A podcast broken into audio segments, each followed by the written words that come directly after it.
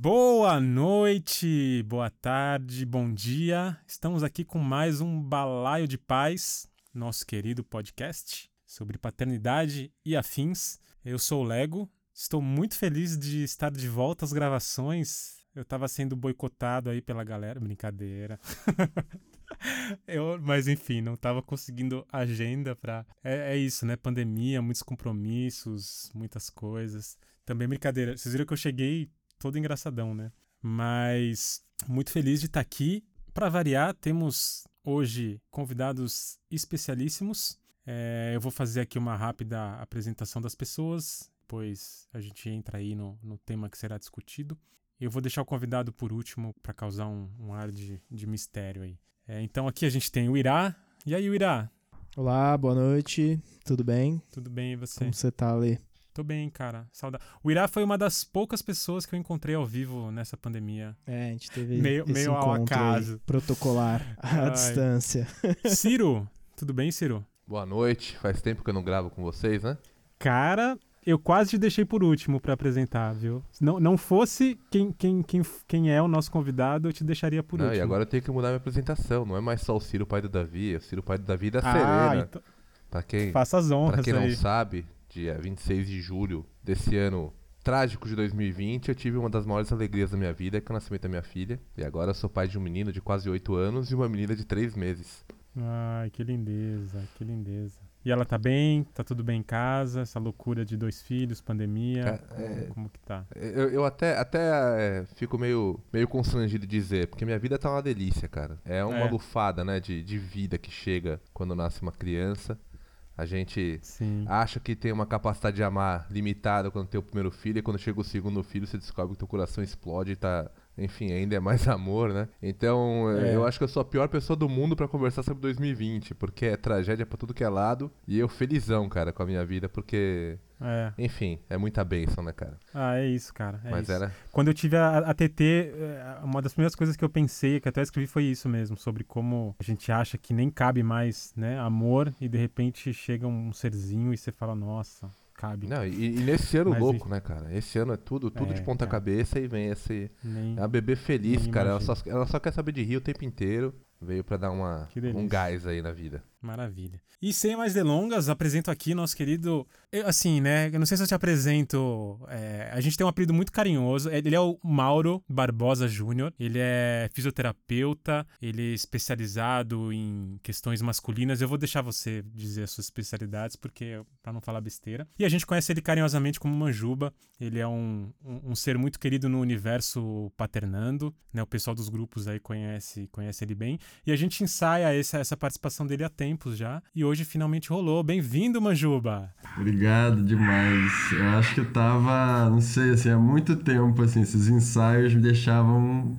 E aí tentava e não conseguia, mas é uma felicidade muito grande estar aqui, porque acho que meu processo todo de paternidade começou com vocês, na verdade, foi pelo grupo Paternando. Então foi o primeiro contato que eu tive com possibilidade de discussão sobre o tema, e a gente foi entendendo lá que existia o Paternando que a gente estava falando dos pais, mas também tinham subgrupos que também falavam de coisas relacionadas à paternidade, mas não necessariamente direto à criação dos filhos, mas tão importante quanto o fato de estar tá criando filho, mas também o que atravessava a gente nesses processos, né? E acho que a gente criou aí, até falei com, com o Bruno, né, quando a gente estava conversando sobre isso, assim, tá falando com pessoas que eu amo real, assim, sabe? Que mudou muita dinâmica de vida que eu tive, desde a questão de paternidade aos grupos mais específicos, a gente debatia temas mais específicos, como sexualidade, por exemplo. É uma felicidade muito grande estar aqui com vocês, uma alegria enorme. Obrigado demais. Que legal, cara, que legal. E, e apresente também o seu, o seu lado profissional aí, o, a sua área de atuação. Assim, o pessoal sabe que aqui, né, as discussões do balaio, ela, ela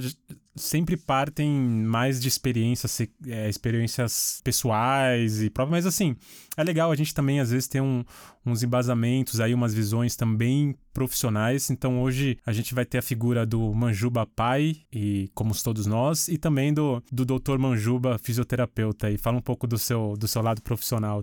É isso, eu sou fisioterapeuta, como o Leandro falou. Eu trabalho na área de fisioterapia pélvica, que é um recorte bem específico da fisioterapia. E eu, quando comecei a me aprofundar nos estudos, né, especialmente quando eu fui para academia, eu comecei a estudar especificamente sobre saúde sexual masculina. E isso aí fez uma abrangência maior no meio do processo da dissertação, que foi começar a entender também obrigatoriamente sobre sexualidade. Então, essa perspectiva de saúde do homem, saúde sexual masculina e sexualidade são temas é, dos quais eu tenho estudado bastante, trabalho diretamente com isso. Então, a gente fala até que a gente trabalha na docência e na assistência, né? Eu também dou aula sobre a temática é, mas com recorte mais voltado para fisioterapia mesmo, para reabilitação né, dessas alterações aí é, urológicas e sexuais que acontecem é, no homem, né? Então um recorte bem específico, diferenciado, talvez pouco conhecido, inclusive, né? Legal, bem-vindo aí, cara. Esse amor é recíproco e a gente está bem feliz aí de ter você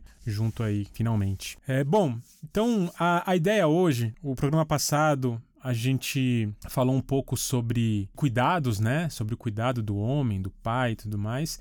E eu acho que a gente está talvez acho que se aprofundando um pouco mais, hoje que a gente vai falar da saúde do homem, da saúde desses pais aí, eu acho que é interessante a gente entender que homens são esses, é, assim como o Ismael, né, infelizmente ele não, não, não pôde participar, talvez ele até chegue aí mais tarde, mas ele sempre fala das masculinidades, né, porque a gente tem, né, não existe a entidade homem, porque geralmente quando a gente fala do homem, a gente tá falando, né, do homem branco, hétero, classe média e tudo mais, e acho que é importante a gente entender esses recortes de, de, de raça, de classe, de gênero, é, a gente vai entrar um pouco nisso, né? Também, né? Na, na, medida que a gente conseguir. E mas entender como essas, essas visões culturais aí da masculinidade ou das masculinidades é, afetam esse cuidado com a saúde, esse cuidado com a vida. A gente sempre fala aqui, né? Mas a gente sabe como que essa criação do homem hoje ela tem pontos muito muito nocivos, né? O homem tem sempre a questão de se colocar mais em risco, de não se cuidar, competição que leva a comportamentos que são mais arriscados, a muitas vezes olhar para a saúde de todo mundo, da família, não olhar para a própria saúde. Então, a gente vai entrar um pouco nesses temas hoje aí e como, finalmente linkando aí com, com o grupo, mas e como a paternidade muda isso, porque eu acho que tem um ponto bem interessante aí de dessas transformações que a paternidade traz e, e eu acho que o, o cuidado com a saúde é uma delas. Então,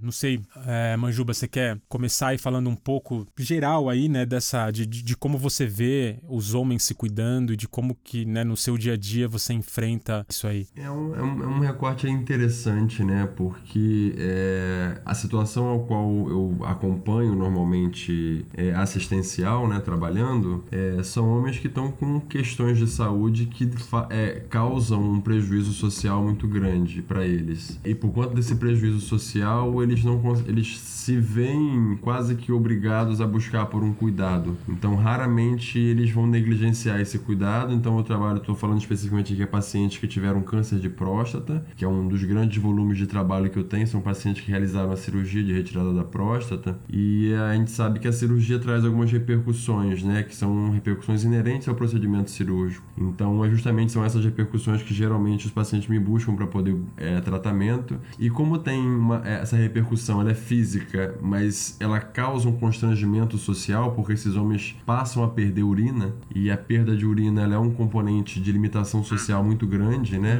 Uhum. Não à toa nós somos seres sociais e por conta de sermos sociais aprendemos a controlar o xixi. A gente não faz xixi no meio de todo mundo, né? Quando a gente quer fazer xixi a gente sai. Então a, a, o fato, a, essa, esse, esse comportamento, né, nosso de urinar, ele depende de sociabilidade. Ele vem da sociabilidade que a gente tem. E esses homens, quando estão perdendo urina, é como se eles voltassem um pouco nessa esfera quase que infantil, né? Não conseguem mais se socializar porque tem a questão relacionada à urina. Então é, é um recorte bem específico no caso, Leandro, mas é, é, eles aí precisam desse cuidado, sabe? Porque isso compromete muito a dinâmica de vida deles social e secundariamente a dinâmica uhum. se sexual também começa a ser comprometida porque é uma segunda alteração que ocorre após a cirurgia, né? Então essa vivência específica ela traz esse olhar, mas a gente pode falar um pouco mais de uma forma mais abrangente, né? Esse recorte é mais um pessoal, mas como eu trabalho na área, eu sei o quanto isso perpetua para outras áreas, como pacientes é, homens hipertensos, homens obesos, homens diabéticos, o quanto isso é complicado, né? A gente sabe que o índice de obesidade ela acaba sendo maior entre os homens,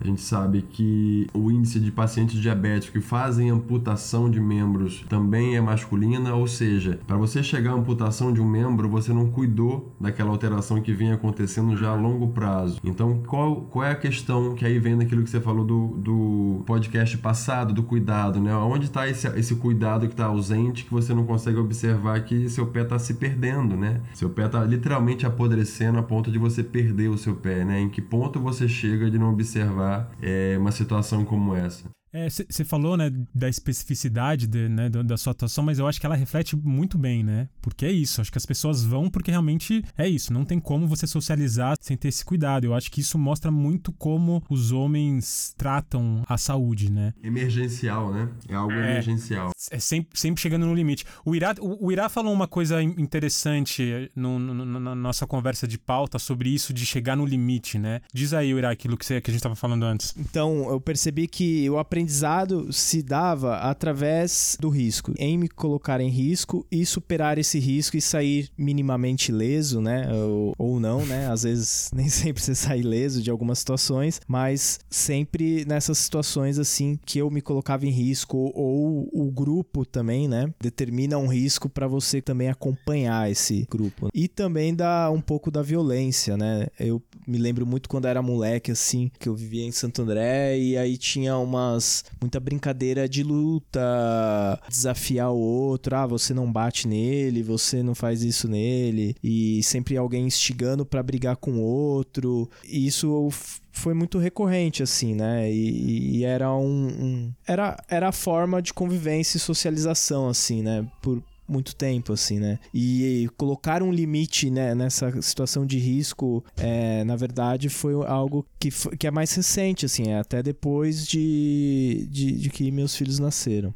Sim. Eu acho que, como, como a gente conversou, acho que isso reflete bastante, né? Como a gente vai, vai, vai, vai se criando e construindo esse cuidado, né? Questão é tipo, ah, não preciso de médico, não preciso de exame, não preciso daquilo, eu tô bem. Então, é, como a gente é criado, né? Que, ah, eu consigo pular disso. E acho que vários comportamentos, né? O homem tem essa coisa quase que autodestrutiva, né? De beber até passar mal, de correr, dirigir que nem um imbecil e rápido e isso, aquilo. Sim. Então eu acho que tá entre aí os, as questões ruins, né? De, de, de masculinidades aí que a gente, que a gente conhece. Mas, mas é só o homem? Porque assim, é, vou, vou, dar alguns exemplos aqui, né? Eu tava no parquinho ontem com meu filho e tinha lá um grupo de crianças brincando. E a brincadeira, ela ia ganhando, assim, ganhando volume físico. Então, primeiro era subir o, correga, é, o escorregador pela parte de descer correndo. Depois era descer correndo. E aí, não eram só os meninos, as meninas também estavam fazendo isso. Talvez mude da nossa geração para essa geração atual é que existam menos amarras sociais. Ou não? Tô falando besteira aqui. Não, eu acho que eu acho que até essa questão da criança ter, ter brincadeira mais física, eu acho que é legal as, as meninas terem isso também. as minhas filhas, elas são super físicas, assim, né? Elas se escalam, elas. Assim, mas é isso, faz parte do, do, do crescimento e tudo bem. Eu acho que começa a ficar ruim quando a gente vai levando isso conforme a gente cresce e, e transformando esses riscos, que é, pô, cair, bater a cabeça, pra, tipo, capotar o carro e matar três pessoas, né?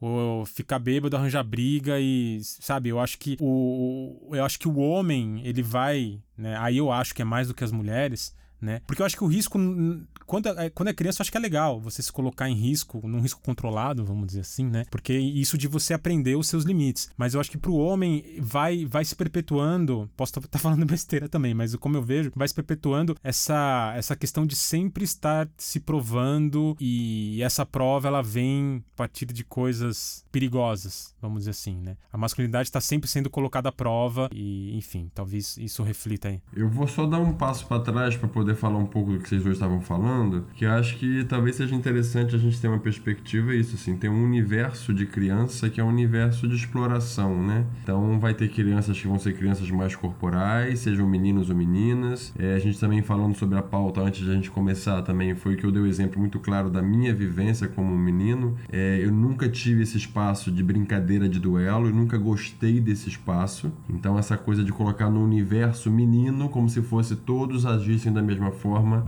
e você muito bem também deu o exemplo das suas filhas que são corporais, se escalam, né? E eu não gosto de dizer que isso é um comportamento de menino, nem gosto de dizer que o meu comportamento era feminino, porque você usar esse maniqueísmo de gênero, você vai atribuir que o que é feminino é negativo e o que é masculino é positivo. E esse papo não é um papo que soa muito bem, sabe? São comportamentos humanos, na verdade, de explorar espaço e cada criança vai ter seu universo além de ser criança, né? A sua constituição própria e a sua constituição familiar que vai dar a ela o rumo do que ela tem dentro de si. Então, dentro desse rumo, que acho que o Ciro aí no final do, trouxe essa pincelada, as meninas vão chegar ao momento, mesmo que numa fase de criança de primeira infância, elas possam ser mais corporais, mais ativas, é, não vai demorar muito, essa chave vai virar para elas socialmente, né? Ela vai ser cobrada uma postura um pouco mais comportada, um lugar um pouco mais centrado, e os meninos o contrário. O menino vai ser cobrado sempre que ele continue sempre superando esses espaços ao qual ele estava explorando desde a infância. E a superação só vai mudando de fase para fase, né? Quando vai chegar na adolescência é uma superação, quando chega lá para os 18, 19, né, é uma outra superação. E acho que uma outra coisa legal da gente trazer também,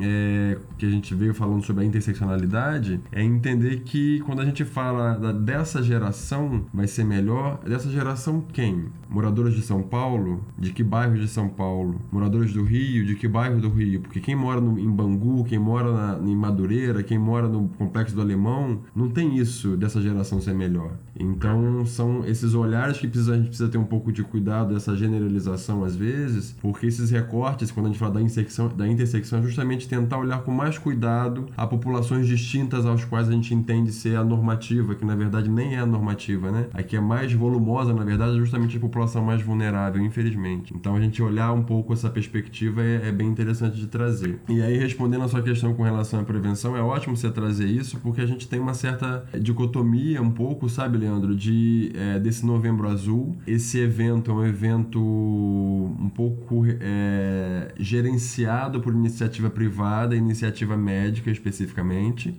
e ele não é em consonância com o Ministério da Saúde, com a OMS e nem mesmo com entidades internacionais de câncer. Eles são um pouco distópicos, sabe? Eles não conseguem falar a mesma língua. É, eu não vou entrar nesse detalhe aqui, não é necessário. Mas fala sobre prevenção, né? E, independente da dissociação que existe entre a fala dessas sociedades outras e as sociedades médicas que trouxeram o Novembro Azul, o que ambos sempre falam, que eu acho que isso é bacana trazer esse momento de consonância entre eles, é sobre a questão de prevenção. E a prevenção é tida, que eu, é, é o que eu sempre bato na tecla, né? É que entra-se com um tabu gigantesco, porque como vem com câncer de próstata, e o câncer de próstata ele é acessado em todos os sentidos, literal ou não, via toque retal, ele é avaliado, ele é acessado, ele é entendido, ele é compreendido a partir de acesso a uma região que é inacessível ao homem. Então, é, esse momento de prevenção é interessante porque ele vai brigar justamente com o que faz o homem ser homem, que não é ter pênis, é ter o ânus inviolável. Então, esse momento é o momento onde as coisas começam a ser um pouco mais críticas, é, porque a questão não vai falar de pênis ou não pênis, não é isso, tamanho, não é, não é, a gente achava que era o tamanho que dizia ser mais homem ou não,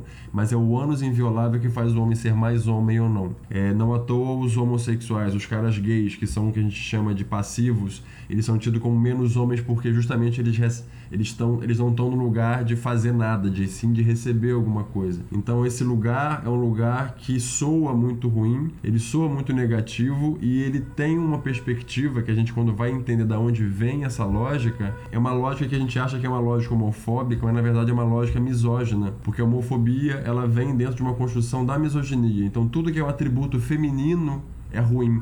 Então, um homem que tem atributos femininos é ruim. Então, a homofobia, por mais que a gente possa falar dela e deve falar dela, ela é totalmente pautada na misoginia, especialmente a homofobia é gerada aos homens gays, né? Não às mulheres, não às lésbicas, mas também pode também ter um ar que vá por aí um pouco, mas são nuances distintas e são manifestações de discriminações diferenciadas aí pensando em diferenciações aí com relação à sexualidade e orientação sexual especificamente. E aí eu, é, eu, que eu tento trazer sempre é isso assim, né? Eu fui recentemente fazer uma, uma consultoria para uma empresa até aí de São Paulo para falar sobre o Novembro Azul. E aí no final da, da, da, da conversa tal, rolou umas, umas uma, algumas exposições e no final a gente abre para conversar e tirar um pouco de dúvida. E aí um dos, dos, dos profissionais que estavam lá, dos colaboradores da empresa que estava lá, perguntou: mas é obrigatório fazer esse exame de toque? Porque o meu pai e o meu avô teve para fazer pra, foi consultar o médico por conta da próstata e o médico quis fazer o exame. E aí eu falei assim, mas me diz qual é o problema de fazer o exame? Não, mas eu quero saber se é obrigatório. A pergunta que eu fiz foi: se você tá com amidalite, você vai no médico e você vai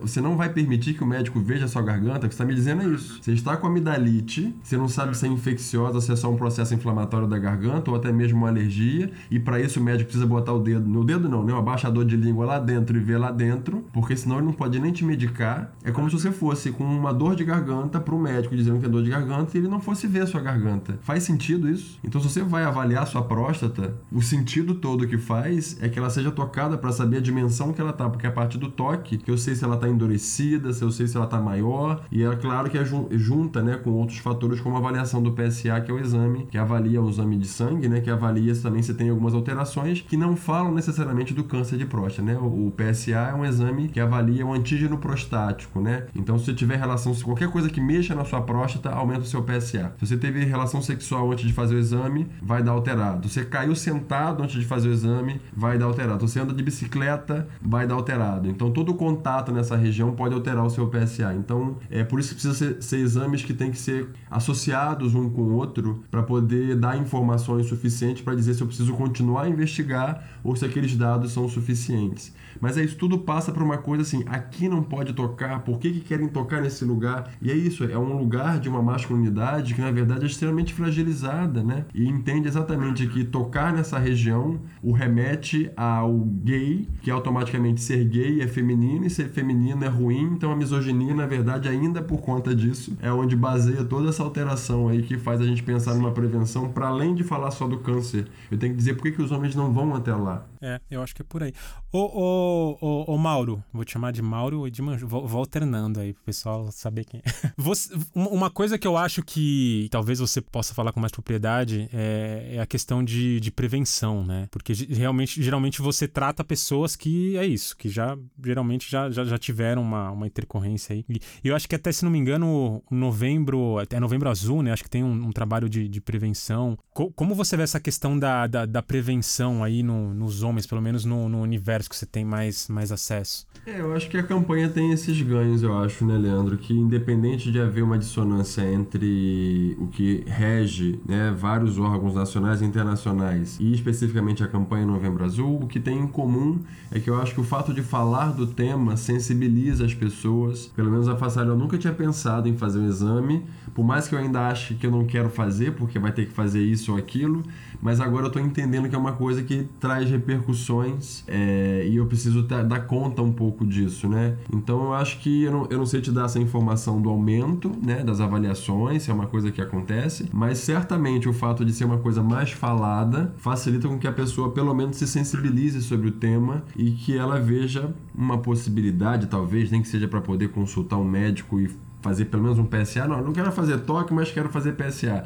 Eu acho que já é um bom começo de começar é, de, de, iniciar um processo de cuidado, é, só é um pouco lamentável que muitas vezes o homem vai começar a se cuidar justamente nessa época, né? É, ou seja, a partir dos 50 anos de idade. Então ele teve 50 anos de vida sem nenhum processo de autocuidado é, gerenciado ou, ou acompanhado ou assistido por profissionais de saúde, né? Então ele autogestiona, né? Ele tem uma autogestão da sua saúde que é baseada nesse homem viril e nesse aspecto de super-homem, né? Que é o invencível que é o imbatível, que não vai adoecer, que pode acelerar o carro, que pode beber muito, é, que não precisa se tratar, que tem dor de cabeça e não precisa procurar médico, que tem é, sintomas mais complexos e também não precisa, porque se for descobrir a coisa é muito pior do que ele pode imaginar. Então as repercussões aí são bem complexas, né? Bastante é. complexas aí. Eu, eu acho que você tem, talvez, na fase de infância, um momento de aprendizado, porque você está testando seus limites para saber até onde você consegue chegar. Faz parte, né? Eu vejo, inclusive, o, o meu filho vindo lutar comigo. E eu falo, não, filhão, não, não quero, não bate, não sei o quê. Mas, assim, é todo dia. Ele vem é, mostrar como ele está cada vez mais forte. Por quê? Porque no íntimo ele quer saber quando é que ele vai me superar. Mas isso é algo para ele. Agora, talvez quando a gente é, chega numa fase adulta e as mulheres encontra um grau de amadurecimento mais cedo do que os homens, a gente já não tá mais se provando pra gente mesmo, sim pros outros. Talvez esse, esse seja o ponto da virada, né? É, enfim, eu acho saudável criança fazer um monte de, de, de aí, se machuca de vez em quando, e quando se machuca reconhece aonde estão os limites, é melhor você reconhecer os limites aos 5, 6, 7, 8, 10, 12 anos e você tem lá os seus pais para te dar suporte, e eventualmente você fica lá duas semanas com a perna engessada, do que o exemplo que você falou, né? Aos 18, bebaço, pegar o carro e enfiar no poste. Perfeito. Faz, faz total sentido. Sim, continua. Cara, quer rir um pouco? Vamos lá.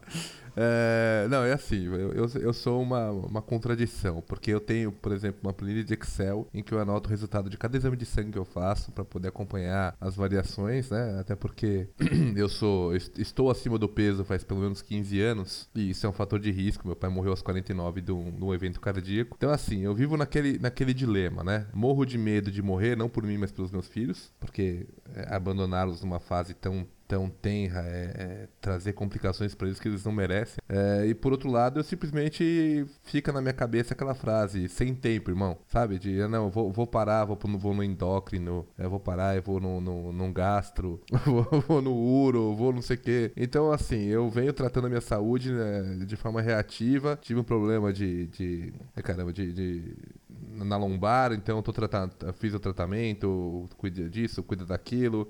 Eu sei que eu tenho que perder peso, cara, tô com 130 quilos.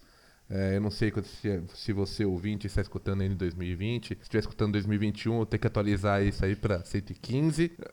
é, mas não é rata, já, já, Enfim, mas assim, eu, eu tava discutindo com a minha esposa, inclusive, esses dias, é, sobre o meu limite de. Assim, eu tenho feito exercício regularmente para conseguir vencer essa questão do peso tal. A boca não fechei ainda. Mas eu tenho conversado com ela. Se, por exemplo, até os 40 eu não conseguir chegar é, numa curva evolutiva saudável, eu vou ter que partir pra uma bariátrica, alguma coisa assim. Mas assim, o, o, que eu vejo na minha vida com relação de saúde é: não faz sêmen nenhum, e aí chega no segundo momento e vai lá pra, uma, pra alguma coisa mais drástica, sabe? Então é, é bem isso. E é uma coisa que nós estávamos até conversando antes, né? Sobre colocar na balança. Fala, pô, eu tô hoje, né, com um filho de 7 anos e meio que tava em homeschooling até pouco tempo atrás. Agora voltou uma, um esquema de aula que também é complicadíssimo, né? Porque são horários alternados, etc e tal. Uma filha recém-nascida, cuidando da casa, cuidando do trabalho, uma pós-graduação online, é, trocando fralda no meio da noite, etc. Tudo isso aí. Eu falo, não, peraí, mas agora eu vou parar para ir ao médico. Eu vou dispor aí de quatro horas, porque é, você não consegue marcar horário em consulta, é hora marcada, enfim, coisas da vida, plano de saúde e vivemos esse mundo. Não dá, a gente simplesmente não vai ao médico. E, e eu queria fazer um comentário, uma curiosidade. É, eu tava rememorando aqui a história do, do, do autocuidado feminino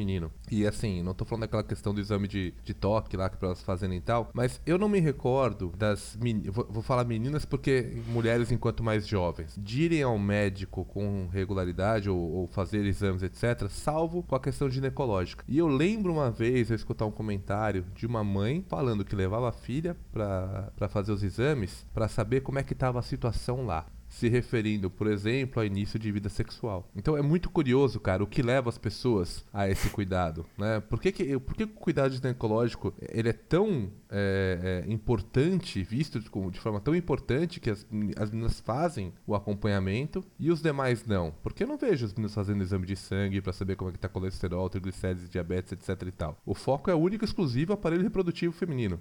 É isso? Cara, é perfeito. Assim, acho que o, o exame de próstata é o exemplo clássico, né? De como por, por isso, por uma masculinidade frágil, a gente não, não se cuida. Porque acho que até exame simples, né? O homem custa a, a, a fazer. Imagina um homem que vai, como você diz, né? É, colocar em, em, em, risco essa suposta é, masculinidade e é, realmente, assim, é, perfeitas as suas, as suas, as suas colocações. E, e, você vê uma, uma mudança nisso, uma diminuição no, no, no, desse preconceito, vamos dizer assim, de, de, de, fazer esse exame, ou a gente ainda está bem distante de, de qualquer coisa? Então, acho que é, eu tenho um exercício grande, assim, de autocuidado, isso foi bastante potencializado, né, quando eu passei a ser pai, você passa a ficar mais atento a isso. É, a gente não tem, uma, eu tenho uma coisa que eu tenho, que eu falo muito em aula, né, por dar aula, mas é, na perspectiva muito de, de orientar os alunos a estimularem os pacientes a terem esse olhar de autocuidado, é um mecanismo que a gente chama de mecanismo interoceptivo. E a interocepção é quando você percebe que seu corpo está mal. Quando você está febril, é óbvio, né? Sua, sua pele está quente. Quando você está tossindo, você está... É, são, isso são, são coisas óbvias, né? Mas o nosso corpo, ele, ele habitualmente, ele já manifesta muita coisa, né? É, eu tenho arritmia, arritmia benigna desde bastante tempo, não me lembro qual, quando me diagnostiquei com arritmia, mas talvez tivesse uns 30 anos. E foi nesse momento justamente de perceber um coração completamente aloprado batendo, parecia que batia e não batia, parecia que estava capotando, não sei se andava ou capotava. E isso eu tinha 30 anos de idade, mais ou menos. E isso já me fez buscar cuidados em saúde. É, então eu antecipei os meus cuidados, que geralmente se faz esse primeiro check-up. É sugerido que seja aos 40 40 anos de idade. Quando eu falo check-up, aí é uma coisa geralzona, né? De repente fazer um eletro, fazer uma, uma, um teste é, ergométrico, fazer um hemograma é, para poder ver como é que tá as coisas séricas, né? Glicemia e, e coisas e tal é, é, gordura no sangue, né? Aí a, os lipídios e tal. Mas de forma geral, eu acho que o grande lance aí, o diferencial, é que eu, eu precisei ver isso um pouco mais cedo. É, eu cuido disso, né? Então é, entendo que é uma coisa que, como é benigna, eu não preciso ter nenhum gerenciamento sobre isso, mas eu preciso ter cuidados, como fazer atividade física regular, por exemplo, mas com alguma limitação, porque algumas atividades podem piorar o sintoma. Então isso me exige um pouco de, de mais atenção. Então eu passei a, a, ter uma certa comunicação com o meu próprio corpo que me ajuda um pouco nesse sentido, sabe? Faria um gancho, né, na questão de saúde mental especificamente, de você se perceber de repente mais ansioso e, de, e, e, se, e perceber que essa ansiedade tá te fazendo mal, assim, né? Assim, eu tô tendo crise de ansiedade, assim, isso não tá bom, isso te tira do eixo, isso faz você não não tá bem com seu filho, isso não faz bem é, você conseguir trabalhar desse jeito, você não dorme bem e é um ciclo gigantesco, né, que começa a surgir. O que acontece muitas vezes é que é, é, esse super-homem ele posterga, mesmo estando numa iminência de uma crise, ou estando, na verdade, em crise, é, ele não consegue entender que ele precisa olhar para isso e cuidar, porque se for uma questão de saúde mental, muito possivelmente quem vai entrar em cena é um psiquiatra, um psicólogo, isso é completamente inviável. É uma questão muito que a sociedade por si só marca isso muito negativamente, né? Questões de saúde mental, existe um preconceito muito gigante com relação a questões de saúde mental.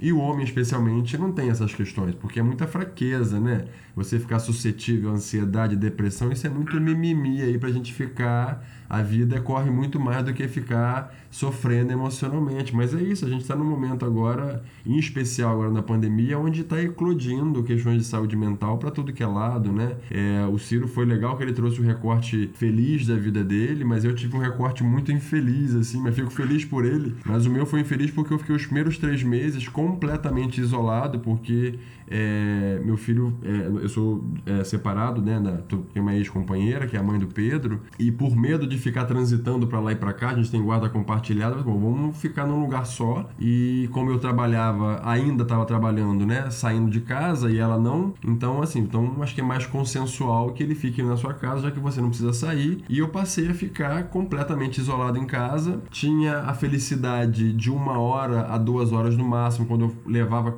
é, compras para eles então eu fazia compra uma vez por semana é, para levar para eles. Eu fazia isso justamente para poder ver o meu filho, né? Então foi um processo é, é, que dali depois eu fui entender que era para ter segurado já naquele momento. Então essa percepção a gente perde o timing dela, né? Sim. E aquilo já foi um crescente a partir dali, né? Aquela, aquela experiência inicial ali muito dura, ela não se estabilizou depois desses três meses, onde a convivência se restabeleceu. Eu já estava entrando num processo mesmo de adoecimento mental que eu precisava ficar muito ligado e eu falei assim, olha, não tô conseguindo mais sozinho isso. Não tô dando conta, seja, tô meditando, tô fazendo yoga, tô fazendo atividade física e o momento tá vindo aí ebulindo, parece que vai explodir aí esse, esse fogareiro aí. E aí eu fui começar a fazer, não, preciso começar a rever esses processos porque não tô dando conta real sozinho disso, né? É, mesmo restabelecendo algumas condutas de, né, de voltar a encontrar algumas pessoas, com toda a segurança, eu comecei a adoecer muito pela ausência de, de contato físico e plural, sabe? Assim,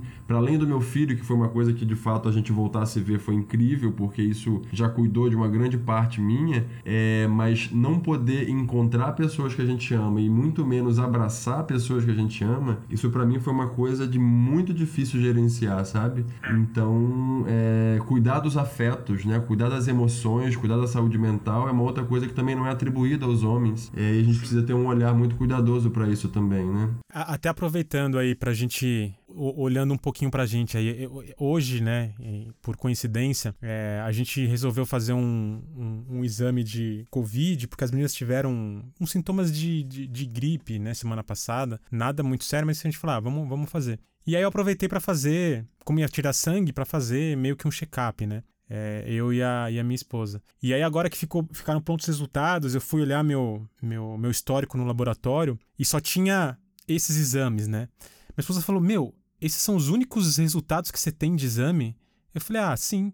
Você não, você não faz exame nunca. E assim, eu fui olhar, cara, eu realmente, cara, sou eu tô falando aqui, né, todo, vamos, mas eu sou um péssimo exemplo, assim, cara, de não, de não ter exame. Ela trocentos mil exames, até porque, né, a questão do, do acompanhamento ginecológico eu acho que traz mais, né, a gente não tem, né, um acompanhamento sei lá, de um, de um, proctologista que acompanha uma ginecologista, né, em toda, toda a fase da, da, da mulher. Talvez traga isso mais. Mas eu, cara, eu realmente eu sou um péssimo exemplo. Tô aqui me, me, me criticando por isso também. Depois eu quero até saber Manjuba, você dá os toques de cuidado, que, que é legal fazer os exames tal, a gente entra nisso mais pro final. Mas eu queria saber aí, Ciro e Irá, como que vocês estão, e você também, Manjuba, como vocês estão de autocuidados aí, vocês, vocês têm esse cuidado. E vou aproveitar e puxar o gancho sobre como que estão esses autocuidados pós-filhos, se isso mudou e se tem alguma relação aí para vocês. Pode começar pelo Irá. Cara, é, eu tô no processo de começar a entender que eu preciso me cuidar, assim. Eu acho que até no programa passado eu falei, tipo, ia no dentista, começava e não continuava, não voltava. Ia no médico, fazia um exame é, e não voltava com os resultados. E, tipo, acho que tô nesse processo melhorando, procurando. Fiz um check-up no começo do ano, já tô pensando agora vai virar o ano, vou fazer um novo check-up, sabe? Tô começando a, a, a a entender que isso é importante, assim, para mim. Porque eu tô, tipo, você, assim, zero de exame. Não, é, acompanho, geralmente acompanho meu, meus filhos, minha filha, é, meu filho e minha filha no, no médico, mas é. eu mesmo. E você, Ciro, como está? Cara, eu, eu queria te fazer uma provocação aqui, né? É, você se cuidar é uma questão muito plena, né? E, e, completa. Então é difícil você olhar, por exemplo, eu vou olhar para mim, tá? É, fazer aqui a autocrítica. Se eu me cuidasse, eu não estaria acima do peso. Então eu estaria provavelmente com o corpo. Eu não estou dizendo é, aquela questão estética 100% saradão e tal, não sei o quê. Né? Mas estaria irresistível, as pessoas iam cair, enfim. Mas o, o, o, o grande ponto aqui é que assim, é, eu já me vi julgando pessoas que estão muito em forma e, e bem positivamente. Falar, cara, meu, não é possível que esse cara seja pai. Não é possível que esse cara trabalhe, cuide dos filhos, né? Tenha uma mínima atenção com a casa dele, né? com, com, os cuidados da vida e tal, e ainda consiga encontrar aí tantas horas por dia para poder dedicar para o próprio corpo. É, e assim, eu não estou fazendo julgamento sobre a questão estética, tá? É, é mais uma questão de cara, onde é que esse cara encontra tempo? Alguma coisa ele está deixando de atender. Então, esse é um ponto que, para mim, acaba pegando um pouco, sabe? É, não, é, não é o caso do Irá, por exemplo, que é um cara magro por uma questão dele, que ele é um cara magro. É, o Irá não se cuida, ele tá com a camisa de São Paulo agora. a gente manda uma errata na, na descrição. Aquela questão da saúde mental, por exemplo, ele tá jogando rala abaixo. Mas, mas assim, é, é, um ponto. É um ponto pra gente observar também. Narcisismo, né? Não, é, eu, eu, projeto, eu projeto isso na minha vida. Eu falo, cara, eu tenho, eu tenho um brother aqui do Paitiguares que, meu, o cara, o cara é assim, é, é tirar o chapéu. Ele já tá com 45 anos, acho, mas tá assim, com físico impecável. Ele fala, olha, três vezes por semana, às quatro e meia da manhã, eu vou pra Ponta Negra, vou nadar até às cinco e meia, não sei o que, tal, tal, tal. E faça chuva, faça sol, crise em casa, não importa. Meu, eu tô lá e vou fazer isso aí, a minha hora, eu falo, cara, primeiro que eu não acordaria às quatro e meia da manhã pra ir pro mar, nem a pau, né? Mas é, ainda que não fosse assim, vou pedalar, vou fazer alguma coisa, alguma atividade física, eu não consigo encaixar isso na minha vida hoje. Isso é muito difícil. Né? Eu acho animal, pago pau pro cara nesse aspecto e tal. Mas eu sempre acho, bom, alguma coisa tá faltando é, na vida desse cara aí. Alguma coisa ele tá deixando de fazer. E não, o cara dá conta, né? enfim, é, é a vida dele. Mas enfim. É, eu acho que, enfim, tem questões machistas até nisso também, né? Acho que não. É. Mas, mas quando fala um pouquinho de você, ô, ô Manjuba, antes de, de entrar mais nas, nas, nas nuances aí de como tá o seu cuidado aí. A hora da verdade agora, hein? Eu acho que na verdade é não entender isso como sendo uma prioridade de cuidado em saúde. E é interessante que o Ciro traz, é, é interessante a fala dele sobre isso, porque ele falou assim: se eu não conseguir emagrecer, eu vou partir para bariátrica. E quando ele falou lá atrás, isso é, e é um discurso muito interessante a gente poder é, analisar, porque tem a perspectiva da bariátrica que é muito interessante nessa questão de cuidado que somente pelo SUS é obrigatório acompanhamento de dois anos de suporte psicológico e psiquiátrico para você fazer bariátrica. Por quê? Não adianta fazer bariátrica e a sua compulsão por comida continuar igual. Né? Então, se você continua, vai estar lá com o estômago fechado, mas a sua cabeça continua desejando comer. Né? Então, não é incomum que pessoas façam bariátrica e voltam a ter o seu peso normal porque não tiveram esse cuidado sobre a perspectiva do que comer, como comer, da que a gente chama da reeducação alimentar prévia, né? E do entendimento se não tem aí atravessado perspectivas de ansiedade muito fortes, né? De, de, de transtornos compulsivos mesmo alimentares, né? Então acho que isso está muito é muito grandioso pensar sobre isso aí. E aí só para poder fechar o que o Ciro estava falando, que eu acho legal, que a meditação ajuda um pouco nesse sentido, Ciro é, e eu fiquei surpreso você falar que você tem uma lista para marcar seu hemograma e não tem meia hora do seu dia para poder fazer exercício. Eu tenho certeza que meia hora do dia você tem para fazer exercício. E se você faz meia hora de exercício com, com, com intensidade três vezes por semana, eu tenho certeza que o padrão ele muda. A questão é a gente entender que isso é uma prioridade tal qual comer. É uma prioridade tal qual dormir. Veja, eu tô, eu tô fazendo, eu tô, por exemplo, mas amanhã, às 8 da manhã, que seria a hora que eu faria o exercício, e tem que ser às 8 porque antes disso eu tenho que arrumar Davi pra escola e tal, é, eu tenho um julgamento. E o julgamento é assim, eu fico lá parado na tela até alguém me chamar para eu poder falar e tô, eu tô indisponível para pro resto da vida enquanto eu tô lá esperando. Não fui eu que marquei. Mas você, você estaria irresistível. Gra gravata, William Bonner e tal, né? Bermudão assim. Não, mas, mas, assim, não fui eu que marquei o julgamento, tá ligado? É, assim, as coisas acontecem. E eu não vou ter outro horário na semana para repor. Mas sim, eu entendo o que você tá falando. É, e é isso mesmo. É, eu poderia agora estar malhando ao invés de gravar o balaio. Valeu, gente. Boa noite. Não, eu, eu acho que eu sou um caso legal para falar de autocuidado, cara, porque eu faço tudo errado. Eu aprendi um pouco isso com o lance da meditação, porque a meditação a gente também é tal qual exercício a gente não gosta de fazer, né? É, você fala que não tem tempo, eu não posso ficar parado uma hora meditando, não posso ficar parado nem 10 minutos porque eu não tenho tempo. E é interessante quando você começa a entender a meditação e até mesmo as pessoas que te orientam, quando você lê sobre, ela, a própria meditação ela te ajuda a entender e a gerenciar seu tempo. É, e é um cuidado de saúde mental que é nesse momento então para mim foi o que me salvou de, tá, de ter subido mais ainda a ladeira, né? Então, você começar a ver, eu comecei fazendo 10 minutos de meditação sofrida, pô, detesto fazer, ficar parado, não pensando. Passei para 30 minutos e as coisas, você começa a ver que assim, esse tempo você tem, assim. Claro que você precisa gerenciar outros tempos, né? Você vai ter que gerenciar outros tempos, né, para poder conseguir ficar meia hora fazendo qualquer coisa. Outros tempos serão gerenciados. Mas eu falei mais nessa perspectiva porque isso, a gente precisa entender que é isso. Eu entendi que a meditação para mim virou uma prioridade. Se eu não fizesse isso, eu ia estar muito pior do que eu estava há dois meses atrás. Então eu precisei encaixar isso na minha rotina porque ou era isso ou eu enlouquecia. Então vamos parar e vamos meditar, assim, né? Então acho que é entender e, e é, é, o cuidado é isso. O cuidado ele é uma prioridade, né? Como fazer eu entendo ser delicado, né? Eu entendo ter toda uma delicadeza num dia a dia de trabalho remoto, de criança, de casa, de, de, de trabalho e de rotinas e de não querer fazer também, de preguiça, porque é natural e é humano a gente não querer fazer. Mas são coisas importantes de, de colocar na listinha das prioridades de vida aí, que é bem interessante. Não, eu, mas eu queria dizer que eu, eu ingressei faz uns faz uns dias aí num programa de sleep meditation então. Não, brincadeira. Eu, eu gostaria muito de ter tempo de encontro, de meditar também. Mas se eu fechar o olho para focar em alguma coisa, eu vou dormir. Então.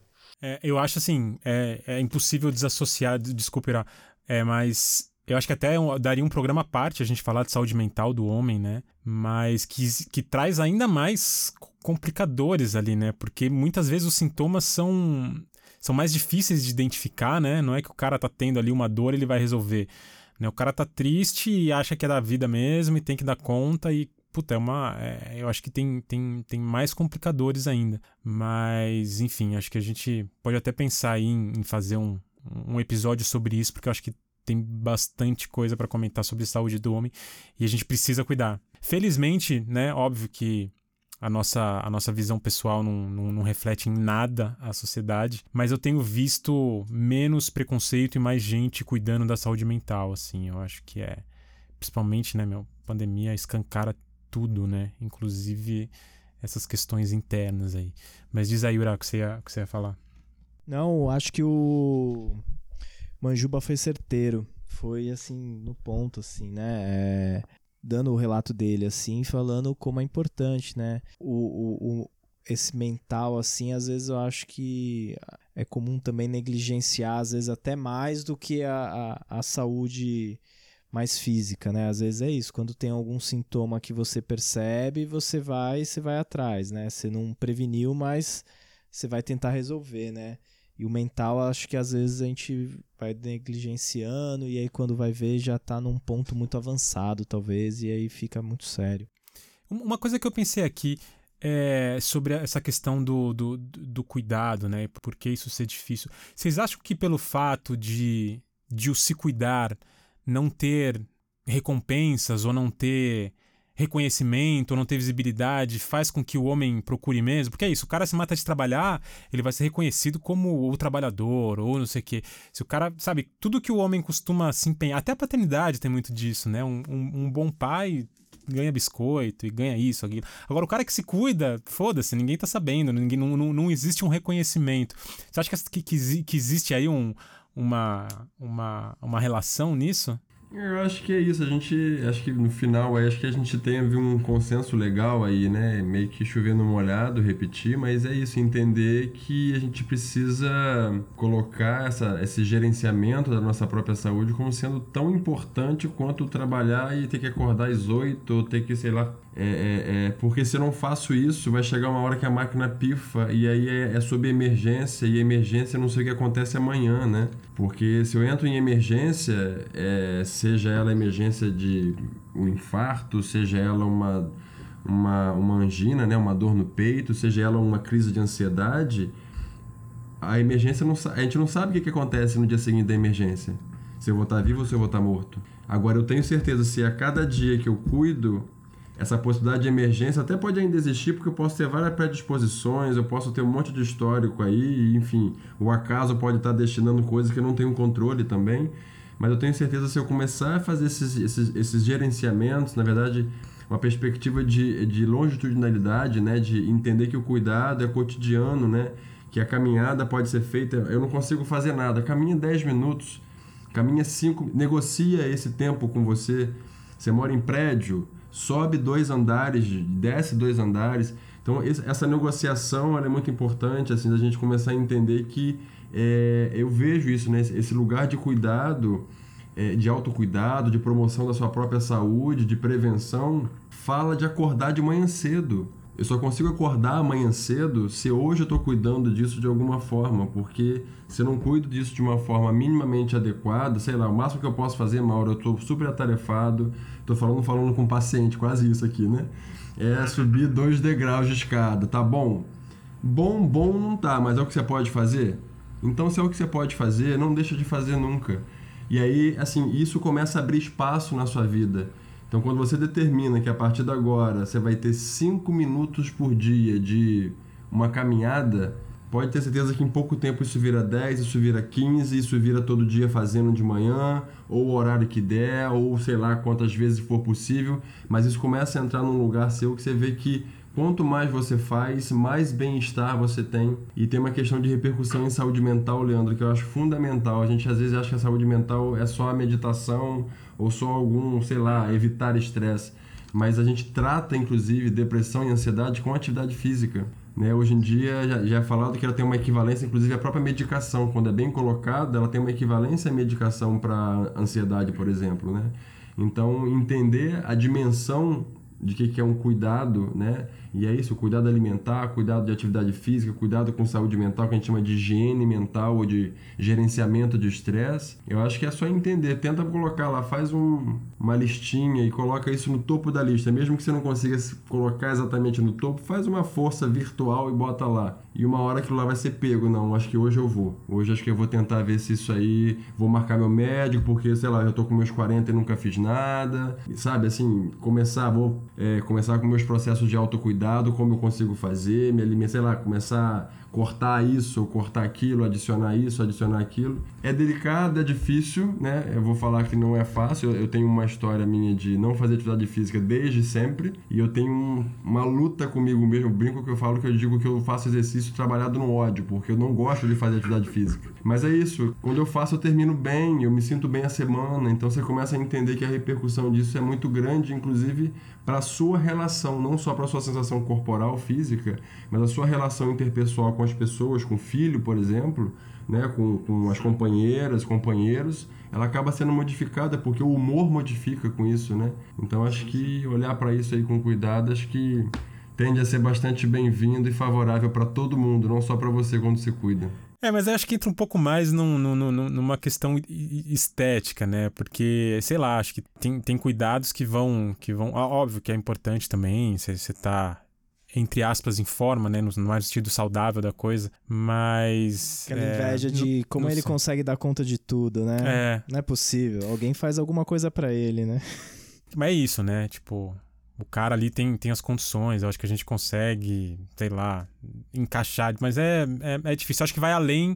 Eu acho, eu acho que não é. A questão principal não é não é tempo, né? Bom, gente, então a gente vai caminhando para o final aí dessa parte principal do, do, do programa, maravilhosa.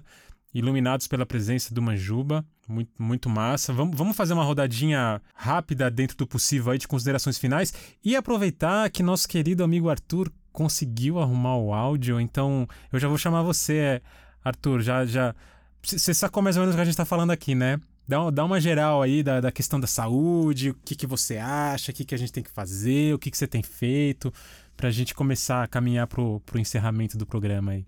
Eu, eu comecei a caminhar há pouco tempo agora. No dia do meu. Fiz 45 anos, no dia 7 de novembro agora. E aí decidi que eu ia caminhar e baixei um aplicativo de passos comecei a contar os passos dessa caminhada. Mas uma coisa me motivou muito a caminhar. Foi uma frase do Eduardo Galeano que ele disse assim: Para que serve a utopia, né? Que a utopia serve para a gente caminhar. Que a utopia é como se estivesse no horizonte. A gente caminha e nunca alcança.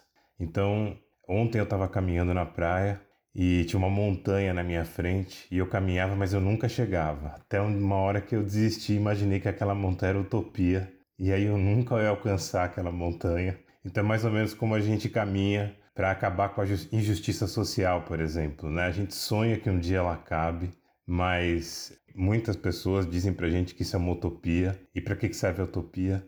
Para a gente caminhar. Então eu vou seguir caminhando. E estou me sentindo bem, cara, com isso. Mas eu já meditei. Maravilhoso. O cara chegou, o cara chegou citando Galeano, cara. Olha, olha que, que participação maravilhosa. Eu sabia que, que valeria a pena, mesmo que fosse no finzinho. Lindo, cara, lindo. É isso, cara. Mas é isso. Eu tô seguindo caminhando, mas vem muito na minha cabeça a frase do Galeano falando sobre a necessidade da gente caminhar e continuar caminhando. Né? Eu já meditei, meditar para mim foi mudou a minha vida. Eu só consegui é, me encontrar e me concentrar um dia na vida meditando. A yoga também me ajudou. Foram quatro anos de vegetarianismo, de entender o que é isso. Mas é uma passagem. Eu acho que todo mundo tem essa passagem do cuidado com o corpo, de entender o seu corpo, né? A gente é feito de gestos, né? Feito de movimento. E acho que são todas essas passagens do corpo. Mas a questão é muito interessante, né? Porque a gente está falando de também de questões sociais, né? Da, de, do que, que é essa saúde para todos, né? de como o homem se cuida, né? Os meus pais, meu pai não se cuidava, por exemplo, mas hoje, mais velho, ele se cuida muito e tem muita saúde e tá bem. Mas na minha idade, por exemplo, eu lembro que meu pai com 40 anos ele, ele parou de beber, por exemplo. E isso é algo que ficou marcado na minha na minha na minha cabeça, assim, que ficou muito presente para mim. Isso. Valeu. Maravilhoso. Obrigado, obrigado. O Irá? Ah, cara, acho que é um. Esse processo é, é, é bom, né, cara? Acho que o Manjuba falou de uma forma muito, muito boa, assim, né? Você tem que priorizar essas prioridades, né? Não dá para adiar uma coisa que também que vai vai é, que pode, por exemplo, te, te tirar um tempo do futuro também, né? Não é só trabalho, né? Nossa vida não pode ser só trabalho, não pode ser só essa correria, né? Tem que ter um, um algo a mais, assim, né? E eu acho que a gente se cuidando, a gente tá cuidando também de quem tá à nossa volta, né? Dos nossos filhos e tal. Porque se, eh, se, a gente ficar doente, é isso, a gente vai desfalcar, vai dar uma dor de cabeça pro, pros outros aí que estão. É, é, é, a máscara de oxigênio no, no avião, né? Como assim?